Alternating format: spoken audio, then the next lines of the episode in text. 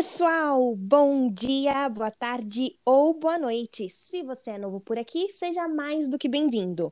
O meu nome é Bianca Lohane e eu apresento o Antes dos 30 podcast. O Instagram mais uma vez uniu propósitos e dessa vez estou aqui com a Vitória. Vitória, seja bem-vinda e por favor se apresente para nós. Oi, Bianca, tudo bem? É, obrigada pelo convite. É, meu nome é Vitória, eu tenho 29 anos. Eu sou de Minas Gerais, de uma cidade bem pequena. E eu fui ao pair na Holanda. É, e depois voltei para o Brasil e agora estou na Holanda de novo. A gente vai conversar sobre isso ainda, né? E eu vim falar sobre o programa de au pair. Muito legal, eu acho que esse programa é muito bacana e a gente tem muita informação para passar.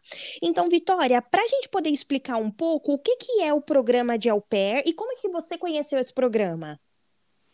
Então, o programa de au pair é um programa onde você vai para uma família anfitriã, que a gente chama de host family, e você vai para trabalhar como babá, basicamente, cuidando dos filhos deles. E em troca disso, eles te dão a moradia, você mora com a família, é, alimentação e um salário, né? Então, é, você passa um, um período de tempo, normalmente é um ano, e também, é, em alguns casos, você consegue estudar, consegue fazer um curso, alguma coisa do tipo. Eu conheci esse programa é, pela internet mesmo, vendo vídeo do YouTube. Na verdade, eu conheci o programa para os Estados Unidos. É, os requisitos nos Estados Unidos são de. É, você tem que ter de 18 a 26 anos, tem que ter a CNH. E tem esse programa também para a Europa. E aí eu só fui conhecer um pouco depois, porque esse programa está disponível em vários países da Europa. E, e para a Europa é só é, até 30 anos e não precisa de CNH. Então, quando eu conheci o programa, eu já tinha, já estava liberando os, os 27 e foi muito bom para mim ver que tinha essa opção de, de ter o programa até 30 anos e a Europa também é legal que você tem a vantagem de, de poder viajar para outros países com mais facilidade, né? Nossa, que incrível! E agora, falando um pouco sobre a sua rotina, é, você encontrou o programa e, em, como sequência, você encontrou uma família, saiu do Brasil, chegou na Holanda. E co como era a sua rotina? Quais desafios você enfrentou? Como é que foi isso para você? Então, eu cheguei na Holanda é, fui para o exterior pela primeira vez na minha vida, já para morar, né? Então foi, foi bem desafiador começando por aí. É, para cuidar de três crianças, dois meninos de 8 e 6 anos e uma menina de 3 anos. É, o inglês deles era bem básico é, e, assim, é, eu tinha que acordar cedo junto com eles, preparar para a escola e tal, fazer lancheira, levar na escola.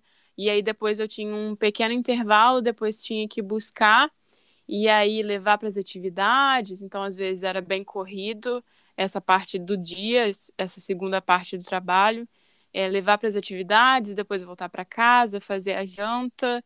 E aí, dependendo do dia, também tinha que dar banho e colocar eles para dormir.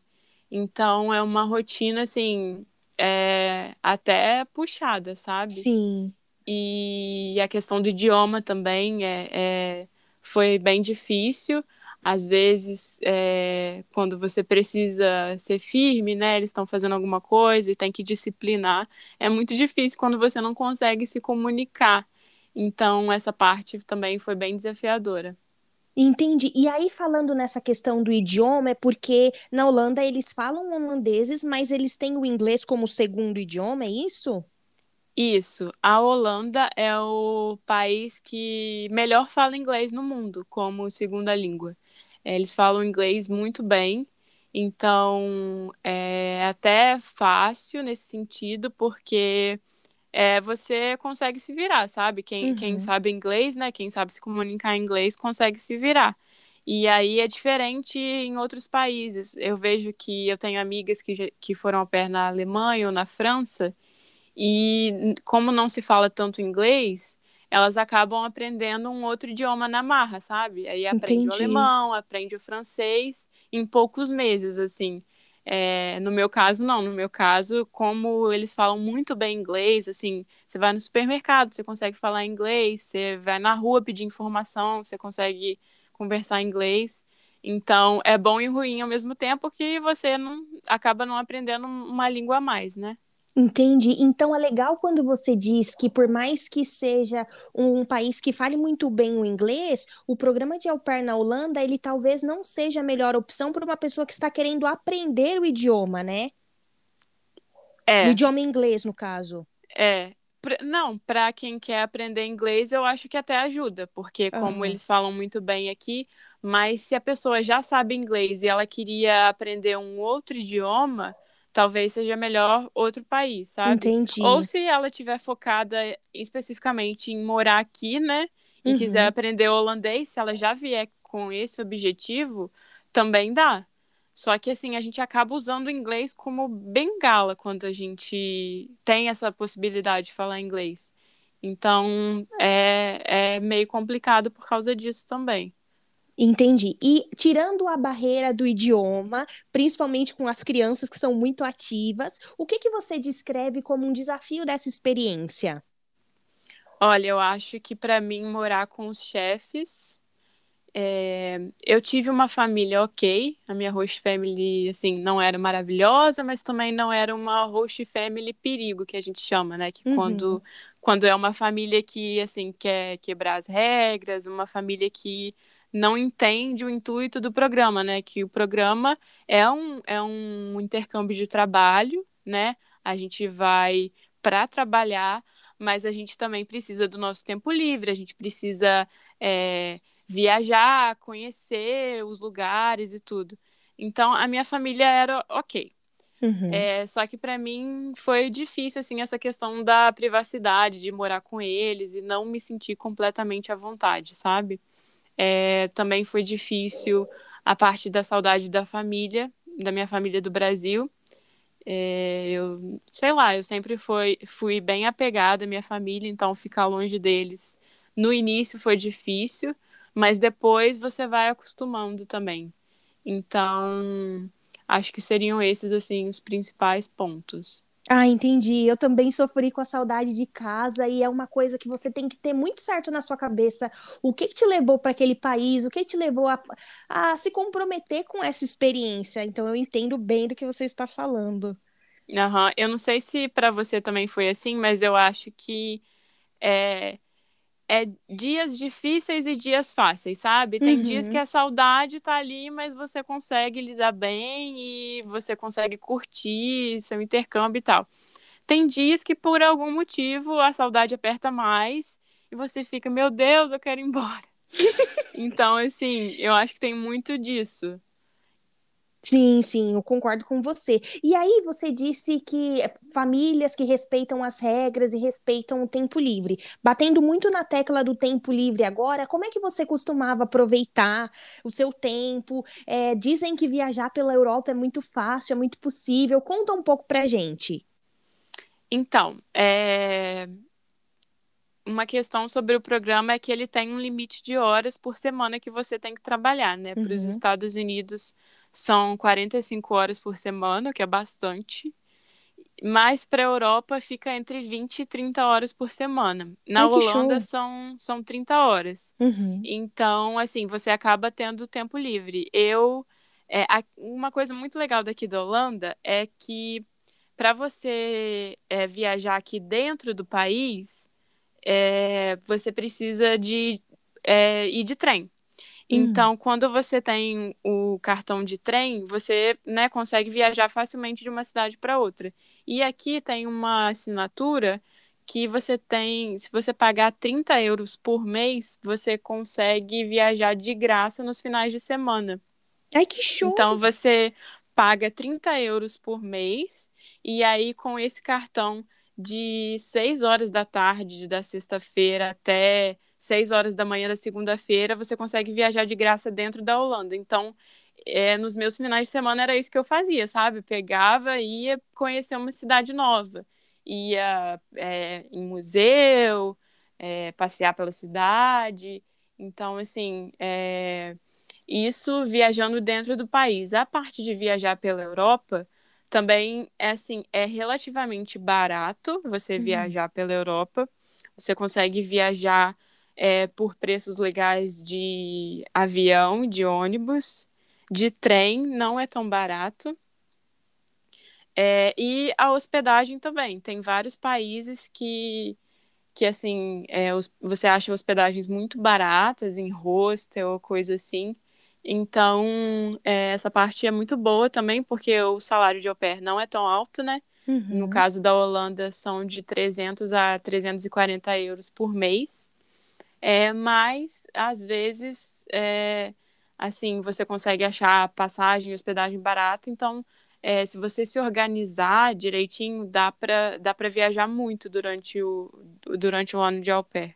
Ah, entendi, que show de bola, gente. Se você tem esse esse espírito Dora Aventureira dentro de você, essa é a sua chance.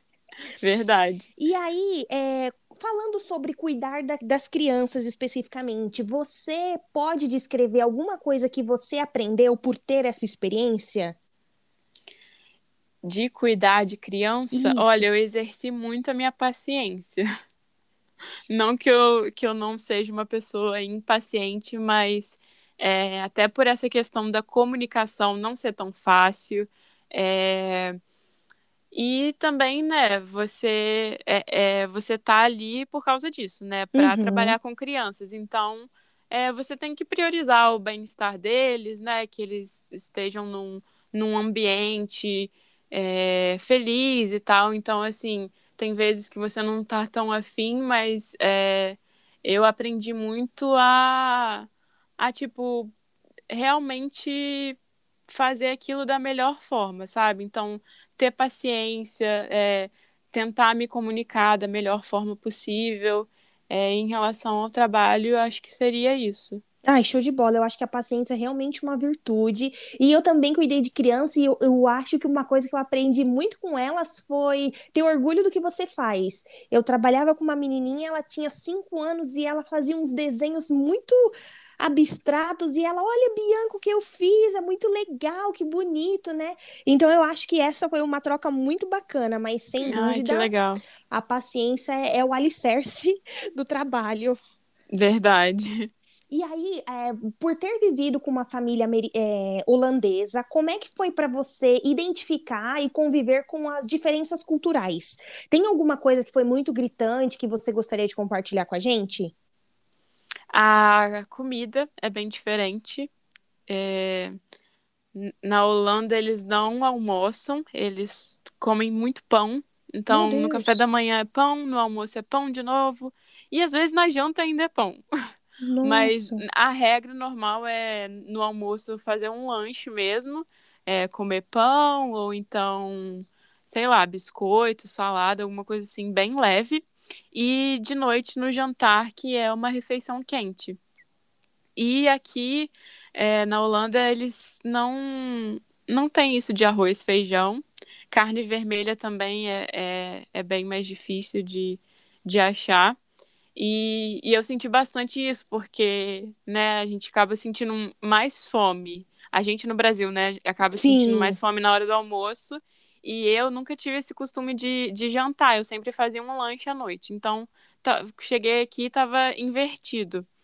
E aí, é uma outra coisa. É, deixa eu pensar.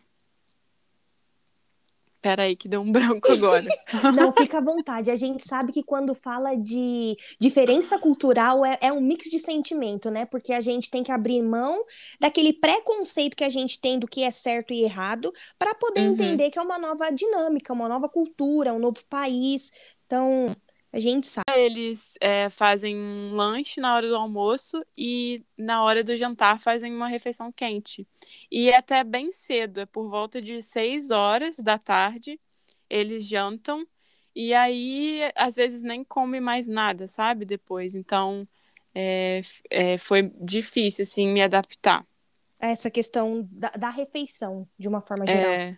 Ok. Uhum. E agora falando de uma diferença entre brasileiros e holandeses, o que que você identificou em termos de personalidade e comportamento? Então, é... em relação a diferenças de personalidade, às vezes as pessoas, elas, a gente no Brasil, é, a gente fala que os europeus, de uma forma geral, são frios. Hum. E, pelo menos no caso dos holandeses, é, eu, eu não vejo isso como frieza, eu acho que eles são mais diretos que a gente no Brasil, assim. É, os holandeses, eles vão muito direto ao ponto, sabe? Eles são honestos, são sinceros. Num... Às vezes no Brasil a gente, a gente é, não quer entrar em conflito, alguma coisa assim, a gente dá muita volta para falar as coisas e, e, tal. E eles não, eles vão direto ao ponto, eles dão a opinião deles. É, se você perguntar, ah, você gostou? Se eles não gostaram, eles vão falar assim, não, não gostei. e aí, às vezes, né, alguém, tipo assim, que não tá muito acostumado, pode encarar isso com, com frieza, com alguma coisa assim. Mas, mas eu acho que que, né, desde que a pessoa não seja rude, não seja nada, eu acho até muito positivo. É, porque até para o programa de au pair mesmo, né? Eu acho, acho importante você ter uma, uma comunicação mais honesta, assim, com, com os seus chefes. Tipo, ah, e aí, o que, que você acha? Ah, tá, acho isso. Então, assim, se, se você perguntar alguma coisa, você, você tem essa tranquilidade que eles não estão falando nada para te agradar e depois vão falar mal de você, sabe? Ah, entendi. Você, você consegue saber que, que é aquilo mesmo. Só que uma outra coisa também é que eu senti muita dificuldade de fazer amizade. Porque aqui eles são mais fechados, assim, em relação à amizade. Eles têm amizades muito antigas, desde a época do colégio, aí fica aquele grupo e, e assim, você não consegue né, conversar e, tipo, fazer amizade. No Brasil, não. No Brasil, a gente, a gente é muito caloroso, a gente é muito aberto, né? A gente, a gente consegue é, conversar, falar da vida, assim, com muita facilidade. É, mas aqui eu vejo que, que é mais, mais difícil, sabe? Já teve amigas minhas que comentaram que, tipo assim, ah, eu, eu tô indo numa festa e tal é, mas você quer se encontrar antes, rapidinho e tal, não sei o quê. Sendo que se fosse no Brasil, se fosse um cara falando isso no Brasil, ele ia falar assim: não, eu tô indo pra uma festa, você quer ir comigo? A gente vai lá e tal, você vai conhecer todo mundo. Então, assim, tem essa diferença, sabe? Entende? E aí você vê que essa diferença não é só porque vocês são brasileiras e eles são holandeses, é porque eles não, não juntam os grupos mesmo, independente da nacionalidade. Exatamente. Até Entendi. entre eles mesmo, assim, é, é, eu acho que quando eles veem os brasileiros e a facilidade que a gente tem é, em fazer amizades, assim, com, com qualquer pessoa, eu acho que eles veem que é, entre eles mesmo, eles não eles não conversam entre si, sabe? Você não uhum. vai ver uma pessoa é, conversando com a outra e não, você pode ir na rua, eles vão dar bom dia, vão ser educados, mas assim, não vão parar para jogar conversa fora, ou então não vão começar a conversar e virar amigo, sabe? Tem essa diferença. Ah, entendi. É, é um bom ponto. Então, é, se, se você se interessou pelo programa de El Pair na Holanda, vá ciente. Eu acredito que a, a amizade ela é construída, mas é um processo aí, pelo que você está falando, né? Sim, sim. Eu acho que até, assim, qualquer lugar, né? Qualquer país, às vezes, tem, tem um pouco dessa dificuldade. Não, nos Estados Unidos também era assim? Olha, nos Estados Unidos, eu acho que nas regiões que eram mais turísticas, por exemplo, Nova York, Califórnia, eu acho que não tinha tanto isso, mas agora, mais nas regiões mais fechadas, por exemplo, Tennessee, talvez até Chicago, sabe? Essas que são menos badaladas, eu senti um pouco disso sim. Ah, entendi. Então, eu acho que, que faz, faz parte mesmo. Tem as áreas que são mais comuns, eu acho que principalmente o que tem mais turistas, eles são um pouco mais abertos em relação a isso.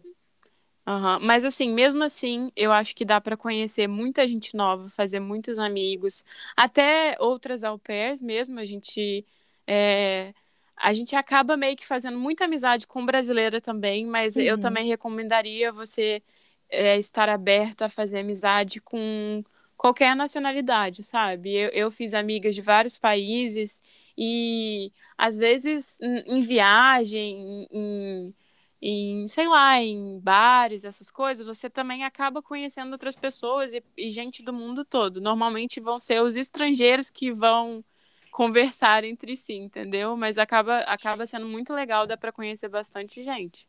Ah, entendi. Fica a dica, muito obrigada. E agora, meio que para a gente finalizar o nosso bate-papo, eu queria que você compartilhasse com a gente quais são os seus anseios, o que, que você vislumbra para quando você atravessar aquele portal chamado os 30 anos. Então, é, eu vou atravessar esse portal daqui a seis meses. Ai, meu Deus! eu tenho 29 anos e meio, então, assim, eu.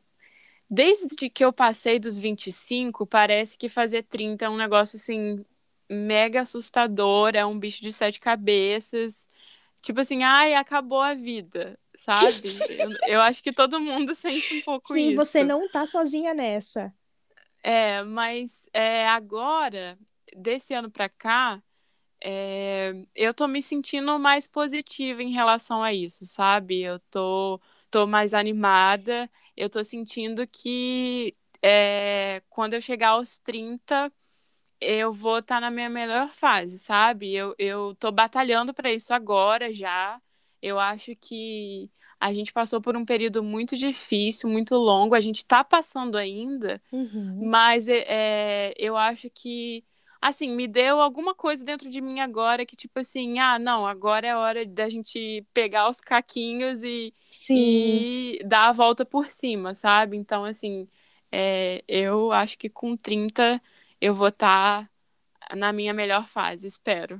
Nossa, que show de bola! E agora, só para completar um pouco essa pergunta, você acha que o programa de Alper ele, ele ajudou nesse seu, nesse seu processo de amadurecimento? A visão que você tem hoje sobre se tornar uma mulher com 30, ela tem essa influência do programa de Alper? Eu acho super. Eu assim, eu super indico esse programa para quem tem uma certa afinidade com crianças, né? Porque é, é né? a maior parte uhum. isso, mas é, eu acho super transformador, assim. Então, é, quem tem essa afinidade com crianças e tá buscando uma oportunidade de ter uma experiência no exterior, eu acho que te muda de várias formas. Você sai da sua zona de conforto e você meio que mergulha no desconhecido e isso para mim, assim, é, eu cresci é, pessoalmente, assim, de uma forma que eu nunca pude imaginar, sabe? Eu acho que a minha cabeça abriu real, literalmente para o mundo, assim. Eu, até por eu ter vindo de uma cidade muito pequena do, do Brasil, e aí é muito louco que depois de viver essa experiência, quando você volta para a sua cidade e lá tá tudo do mesmo jeito e você tá tão diferente dentro de você, isso até é um impacto, sabe? É, mas eu acho que amadurecimento e crescimento é assim, com certeza, com certeza. Show de bola! E agora pergunta que vale um milhão de reais. Indicações de filme, livros ou podcasts, o espaço é seu, o que, que você quer compartilhar com a gente? Então, já que a gente falou sobre o programa de au pair, eu vou indicar um podcast da Carol, que chama Casos de Au Pair, tem no Spotify. É, ela, ela literalmente conta as histórias, sabe? Coisas que. Histórias de pessoas que fizeram esse intercâmbio. E aí vão ter histórias engraçadas, vão ter histórias boas, histórias meio tensas. Então é bem legal para quem quer é, saber um pouco mais do intercâmbio e quer saber a experiência de outras pessoas, porque é, a gente que, que vive um intercâmbio, eu acho que você vai concordar comigo, a gente tem muita história para contar, né? então, a Carol teve uma sacada legal de, de reunir essas, essas histórias em um podcast. Show de bola, Vitória. Mais uma vez, obrigada pelo seu tempo. Esse bate-papo ele foi muito enriquecedor, porque eu acho que o maior objetivo de, desse bate-papo em especial é despertar curiosidade nas pessoas e que se alguém estiver ouvindo é, o nosso episódio e, e, queira buscar mais informações, ela sabe que nós temos um mundo de, de oportunidades esperando pra, pela gente. Sim, eu acho que isso que é o maravilhoso da internet. Eu, eu penso assim que a internet ela, ela tem vários pontos negativos, né? Mas ela tem, ela tem uma coisa maravilhosa que a gente consegue ter acesso a pessoas que dizem pra gente que é possível sim, porque às vezes a gente tem um sonho e a gente acha, nossa, nunca vou conseguir isso, é, não é para mim, é impossível e tal. Mas tem gente como a gente que vai lá e faz e fala, ó, oh, é possível. Então, isso aconteceu comigo quando eu estava lá no início, pesquisando sobre isso, eu falava assim, caraca, será? E aí a internet está ali para mostrar isso para a gente. Tem muita informação, muita gente compartilhando informação. Então, isso que é legal, né? Sim, com certeza. Então, aceite o meu forte abraço e se cuida bastante. Você também. Obrigada, viu, Bianca? Imagina, tchau, tchau. Tchau.